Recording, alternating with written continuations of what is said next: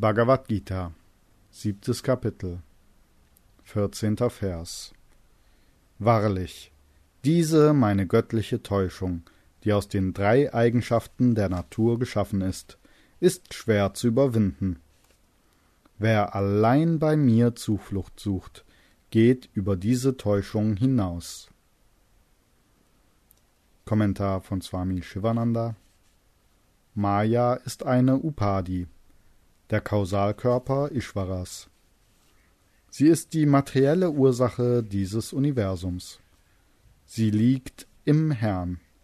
Sie besteht aus den drei Eigenschaften Sattva, Rajas und Tamas.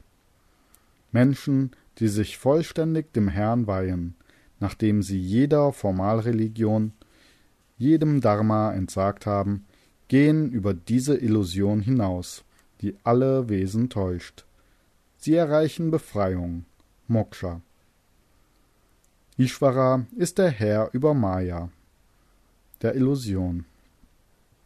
Er hat darüber vollkommene Kontrolle.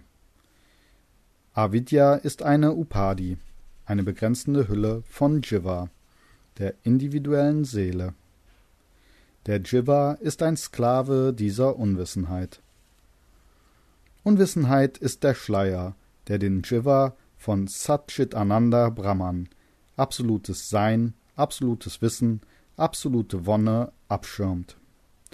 Wenn der Schleier durch das Aufdämmern der Selbsterkenntnis beseitigt worden ist, verliert der Jiva seine Eigenheit als Jiva oder individuelle Seele und wird mit Brahman identisch. Vergleiche Kapitel 15, Verse 3 und 4.